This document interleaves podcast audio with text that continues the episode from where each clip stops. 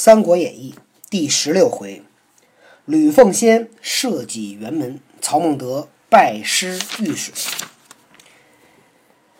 一日操醉，退入秦所，私问左右曰：“此城中有美女否？”这个城里边有没有漂亮的女生啊？操之兄子曹安民之操义，乃密对曰。昨晚小侄窥见馆舍之侧，有一妇人生得十分美丽。问之，即秀叔张继之妻也。操闻言，便令安民领五十甲兵往取之。曹操的哥哥的孩子叫曹安民，他明白曹操是怎么想的，就说偷偷说：“说我昨天晚上啊，在咱们住的这地儿旁边，看着有一个美女。我一问啊。”是张绣的叔叔张继的妻子，也就是张绣的婶儿。曹曹操听说了，就命令曹安民带着五十人去把这个人给带来。须臾取到军中，带来了。操见之，果然美丽。问其姓，复答曰：“妾乃张继之妻邹氏也，姓邹。古代呢，因为是这个女人的地位比较低，所以女人都没名字。她姓什么呀？姓邹，她就叫邹氏。”操曰：“夫人识吾否？你认识我吗？”邹氏曰：“久闻丞相威名，今夕幸得瞻拜，早就听说过您大名，今天有机会能认识。”操曰：“吾为夫人故，特纳张绣之降，不然灭族矣。”说：“我因为你，我才接受了张绣的投降，要不然我把张绣的一家全杀光了。”邹氏拜曰：“实感再生之恩。哎呀，感谢你没有杀我们。”操曰：“今日得见夫人，乃天幸也。今宵愿同枕席，随武还都，安享富贵，何如？今天见着你，太有幸了。你要不要跟我回许昌啊？一起我们享福。”邹氏拜谢。是夜，共宿于帐中。邹氏曰：“久住城中，秀必生疑，亦恐外人议论。”然后呢，邹氏没走。第二天，邹氏说：“说呀，咱住在这城里啊，时间长了，张绣得怀疑，别人也得议论。”操曰：“明日同夫人去寨中住，明天回我的大寨。”次日，宜于城外安歇，唤典韦就中军帐房外宿卫，他人非奉呼唤，不许折入，因此内外不通。操每日与邹氏取乐，不想归期。曹操呢，就带着邹氏回到了自己的大帐，每天跟邹氏在一起，也不着急回回许昌了。张绣家人密报绣，张绣的家人们偷偷报告了张绣。绣怒曰：“操贼辱我太甚！曹操太欺负人了，居然把我的婶儿给带走了。”便请贾诩商议。许曰：“此事不可泄露，来日等操出帐议事，如此如此。”贾诩说：“这事儿可别说出去。等哪天曹操出大帐要商量事儿，咱们就这么办，这么办，这么办。”次日，操作帐中，张绣入告曰。新降兵多，有逃亡者，起移屯中军。操许之。第二天，张绣对曹操说：“说啊，新进投降的士兵里边，很多人都是逃跑的。我呀，打算住在中军附近，这样的话呢，能看着点他。”曹操同意了。秀乃移屯其军，分为四寨，克期去举事。张绣。就把他的军队移到了中军附近，分成了四个寨，准备要要闹事儿。因为典韦 勇猛，急切难进，乃与偏将胡车儿商议。这典韦这么厉害，这个怎么办呢？跟那胡车儿商量。那胡车儿力能负五百斤，日行七百里，亦一人也。那胡车儿啊，能举起五百斤重的东西，一天能走七百里，也是一个，也不是普通人。当下献计于秀曰：“典韦之可畏者，双铁戟耳。主公明日可请他来吃酒，使尽醉而归。那时某便混入他跟来军士数内，偷入帐房，先盗其戟。此人不足畏矣。”秀甚喜，预先准备弓箭甲兵，告示各寨。胡车儿呢，就给张绣出了主意，说：“典韦这个人可怕呀，主要他是那那俩铁戟。”明天你把他请回来吃喝酒，让他呢喝醉，我呢就偷偷混入他的军事，到了他的账房，大帐把他的铁戟给他偷出来，这人啊就不可怕了。秀甚喜，预先准备弓箭甲兵，告示各寨。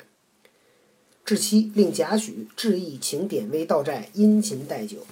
至晚醉归，胡车儿杂在众人队里直入大寨。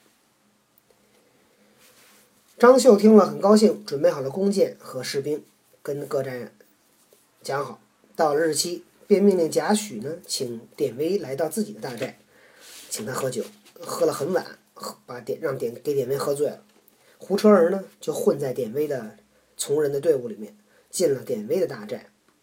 是夜，曹操于帐中与邹氏饮酒，忽听帐外人人言马嘶，操使人观之，回报是张绣军夜巡，操乃不疑。那天晚上，曹操又在大帐里跟邹氏喝酒，忽然听见这大帐外边啊，有人说话，有马叫。曹操呢，就派人去看。回来说呢，说张绣的军队正在巡夜，操呢，曹操就不怀疑了。巡夜就是晚上在大帐，在军军营里面去，呃，巡视啊，看看有没有什么坏人呐，有没有什么火情啊什么的。时近二更，忽闻寨内呐喊，报说草车上火起。操曰：“军人失火，勿得惊动。”到了晚上两点，二更了，忽然听着大寨里边啊有人喊。报告呢，说是草车上面着火了。曹操说：“说军队里面有人失火，不小心点着了火，不要惊慌。”须臾，四下里火起，操使着忙，急唤典韦。韦韦方醉卧，睡梦中听得金鼓喊杀之声，便跳起身来，却寻不见了双戟。不一会儿，四下里火起，曹操就着急了，赶紧叫典韦。典韦呢，喝多了，刚睡。睡着睡着做梦，听着那边又敲金又敲鼓的，以为打仗呢，跳起来，哎，这俩戟怎么不见了？时敌兵已到辕门，威急至不足腰刀在手，只见门首无数军马各挺长枪抢入寨来，威奋力向前砍死二十余人，马军方退，步军又到，两边枪如尾裂，威身无片甲，上下被数十枪，兀自死战，刀砍缺不堪用。危计弃刀，双手提着两个军人迎敌，击死者八九人。群贼不敢进，只远远以箭射之。箭如骤雨，威有死拒寨门。其奈寨后贼军已入，危背后又中一枪，乃大叫数声，血流了满地，血流满地而死。死了半晌，还无一人敢从前门而入者。这会儿呢，典韦没找着自己的戟，敌人已经。打到了辕门，典韦急忙抽出部族小兵的腰刀，拿在手里边。只看门门口呢，有无数的军马，都拿着长枪冲进来。典韦奋力向前冲，砍死了二十几个人，马军退下去了，步军又上来了。两边的这个枪啊，就跟那个跟那个芦苇似的，到处都是士兵。典韦身上呢没有穿铠甲，上下被被刺了数十枪，但是还在这儿呢，坚持着。刀呢砍坏了，不能用了。典韦呢就把刀一扔，俩手提着俩死人跟那个对方打，就那么抡，把对方就这么抡，都给对方打死了八九个人。这些敌人就不敢进来，在远远的往这边射箭，这箭就跟下雨似的。典韦呢都快死了，还死死死的守着寨门。没想到呢，寨后的贼军呢已经攻进来了。典韦背后又中一枪，大喊了几声。血流满地，死了。血流满地，满地都是血，死了大半天儿，死了半天儿，就就死了半天了，还没有一个人敢从前门往里进呢。却说曹操赖典韦挡住寨门，乃得从寨后上马逃奔，只有曹安民不随。操右臂中了一箭，马亦中了三箭，亏得那马是大宛良马，熬得痛，走得快。刚刚走到玉水河边，贼兵追至。安民被砍为肉泥，操即骤马冲波过河，才上得岸。贼兵一箭射来，正中马眼，那马扑地倒了。操长子曹昂弃以己所乘之马奉操，操上马急奔，曹昂却被乱箭射死，操乃走脱。陆逢诸将收集残兵，时夏侯惇所领青州之兵乘势下乡劫掠民家，平鲁校尉于禁即将本部军余路绞杀，安抚乡民。青州兵走，迎操弃败于地，言于禁造反，赶杀青州军马。操大惊。须臾，夏侯惇、许褚、李典、乐进都到。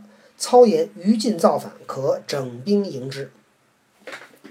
就说这曹操啊，幸亏典韦在寨门那儿挡着，自己呢从寨后就骑上马跑了。只有曹安民这个跟着他啊，没还没有马不随。操右臂呢中了一箭，马也中了三箭。幸亏这马呢是大宛良马，能忍着疼，走得还快，跑得还快。刚刚跑到玉水河边，贼人就追到了。曹安民被砍为肉泥，你听这词写的，肉泥都砍碎了。